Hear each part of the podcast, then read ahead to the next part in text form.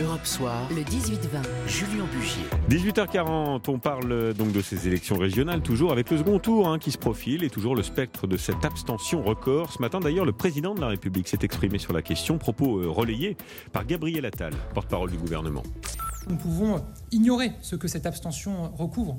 Et le président de la République a d'ailleurs ouvert ce Conseil des ministres en, indiquant que cette abstention record constitue une alerte démocratique à laquelle il nous faut évidemment répondre.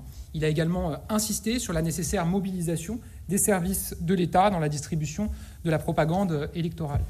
Alors, le président de la République, on l'a compris, a, souhaité faire passer euh, un message. On va parler d'ailleurs dans quelques secondes des ressorts de cette euh, abstention et peut-être des moyens aussi d'y remédier. Peut-être d'abord un mot sur la parole présidentielle. Emmanuel Macron inaugure la Samaritaine, reçoit le chanteur américain Justin Bieber à l'Élysée, mais pas de prise de parole publique. En effet. C'est une faute Oui, moi je pense personnellement que c'est une faute.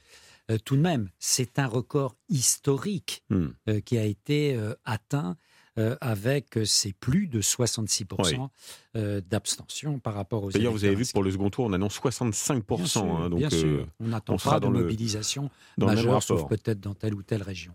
donc, c'est un défi, c'est un défi à la démocratie, c'est un défi à la République. Et le premier euh, des responsables politiques auraient dû euh, prendre la parole. Là, il l'a pris, en effet, à l'ouverture euh, du Conseil des ministres. C'est relayé ensuite par Gabriel Attal. Mais je crois que ça exigeait une certaine solennité. Et tout de même, ça a été la principale nouvelle de la soirée dimanche. Tous les Français étaient frappés, quel que soit leur âge, leur milieu social, leur catégorie. Et qu'est-ce qu'on voit le lendemain matin?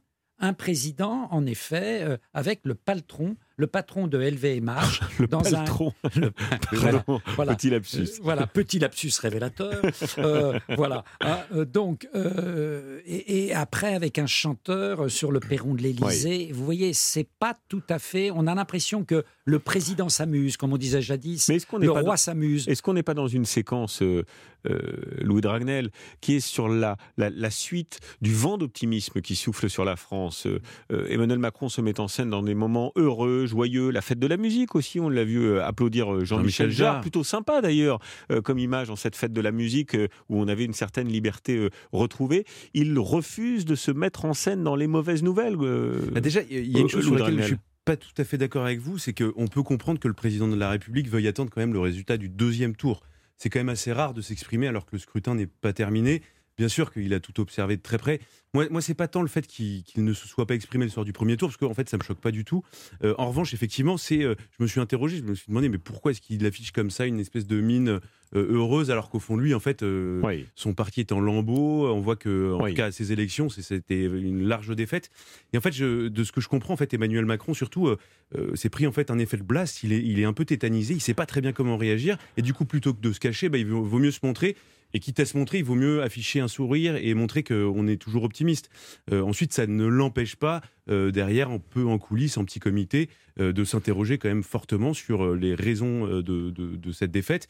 Et, du, coup, pour terminer, pour, pour répondre précisément à votre question, Emmanuel Macron, de toute façon, c'est un optimiste de nature. Il a toujours affiché un vrai optimisme et parfois on, l'a trouvé beaucoup trop optimiste. Et donc, d'ailleurs, je peux vous dire, la semaine prochaine, il va consacrer sa semaine à la relance, à l'emploi. il y a le sommet de Choose France qui aura lieu à Versailles, je crois. Euh, pour attirer les investisseurs étrangers. Donc Emmanuel Macron, ce qu'il souhaite faire et montrer, c'est que voilà, euh, ça glisse et qu'il continue, il on avance. Sent que le président de la République, en somme, veut se mettre euh, à distance de la déroute de son camp à 10% au niveau national, cinquième position là encore au niveau national. La seule région qui était gagnable, Centre-Val de Loire, ça ne fonctionnera pas. Le, secrétaire d'État Marc Fesneau a fait un peu plus de 10%, mais très en deçà du score qu'il espérait pour pouvoir remporter la, la région. Donc c'est clair, c'est une, c'est une déroute.